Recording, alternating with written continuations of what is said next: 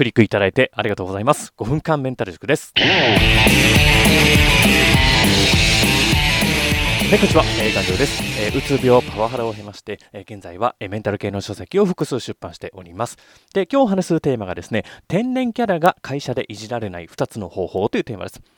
で、自分で言うのもなんですけれども、えーと、今までの人生、天然キャラと言われることが非常に多かったです。で、加えてですね、その優しくて話しかけられやすい気さくなタイプでございましてですね、多分ですね、全日本気さくさ選手権みたいなのがあったらですね、日本で3本指ぐらいに入るんじゃないかっていうぐらいの、えー、気さくさであると自分では自負しているんですけれども、こうした、えですね、優しくて気さくなタイプだとか、HSP のような繊細な方っていうのは、いじられやすい傾向っていうのが、えーと、多分にありまして、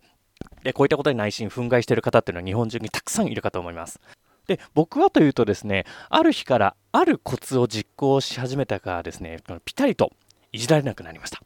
という経緯がありますので、明日からいじられ人生を抜け出してですね、自由奔放な人生を送りたいという方に関しましてはですね、えー、と最後まで聞いていただけると非常に有益な内容になるかと思いますので、ぜひ最後まで聞いてみてください。え天然キャラが会社でいじられないコツ、えー、それは1ラウンド目から打ち合う。これどういうことかと言いますと、まず、いじられるにしてもですね、入社初日からいきなり胃の一番にいじられる人ってなかなかいないと思うんですよね。で、せめて入社して2、3週間ぐらい経って、その会社の環境に慣れてきたタイミングで徐々にいじられるっていうことが、まあ、スタンダードだと思うんですよね。で、例えば、その会社で人間関係も落ち着いてきて、それで飲み会に行きましょうっていう話になりますと。で、その飲み会で記念すべき最初の1回、もう一番最初にいじられるタイミング、そのタイミングでやめてくれというのがコツですね。要は1ラウンド目から様子見しないで、もう最初に、えーと、いじられを受けたタイミングで抗議しろっていう意味合いです。例えばこんな、僕がこんないじられ方をしたとします。例えば、いつもさ、顔料君って会社定時で上がってさ、そのスタンド FM とかいうラジオの収録にガチってる割に飲み会に来るのって珍しいよね。ラジオ愛って冷めちゃったの？みたいな感じで軽くいじってきたとしましょう。そうしたら、その最初の記念すべき1回のいじられのタイミングでノーというイメージですね。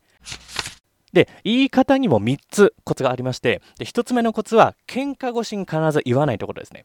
これ喧嘩越しで言うと必ず対立関係になってしまうのでどちらかというと相手の立場を理解した上であの相手が場を和ますためにあの言ってくれたっていうのはもうめっちゃわかるんですけどああいう言い方をされちゃうと僕が傷ついて落ち込んでしまうので、えー、やめてくださいっていうようなイメージですね。で、2つ目のコツが、ニヤニヤしながら、えー、笑って言わないということですね。ここで中途半端に、えー、和やかに飲み会の雰囲気を引きずったままで言うとですね、単純に伝わらないっていうことになりますので、で、結果、いじられキャラを脱却できないっていう結果につながります。なので、イメージとしては、もう覚悟を持って、その人と差し違えるぐらいのイメージで真剣に言うっていうのが2つ目のコツですね。で、最後、3つ目のコツが、必ず2人きりで言うってことですね。これ周りがいる前で、いじらないでくださいというふうに真剣に言うと、これもちょっと空気を壊してしまってですね、あの今後の仕事がやりづらくなるっていうこともありますし、で、言われた本人もですね、恥をかかされたっていう感覚に陥る可能性があります。なので、今後の仕事がやりづらくならないようにですね、えっ、ー、と、言うのであれば、いじってきた人に、ちょっと飲み会が終わった瞬間に、ちょっとごめんなさい、一瞬いいですかっていうふうに時間を見計らって、で、なおかつ真剣に、えっ、ー、と、怒らないで、えっ、ー、と、まあ、真剣に伝えるっていう、これが、えっ、と、3つ目のことですね。優しくて気さくな人がマジトーンで喋ると一番怖いっていう話ですね。で、ドラゴンボールでいう孫悟飯的なイメージでして、普段温厚なキャラが切れるとですね、一番戦闘力が高なると高くなると。こんなイメージですね。なので結論、いじられキャラを脱却するためにはですね、ピッコロさんを殺されたごはんちゃんみたいな気持ちで挑むと、えー、一番いいんじゃないでしょうかという、まあそんな結論で、えー、ございます。では、今日の授業はおしまい。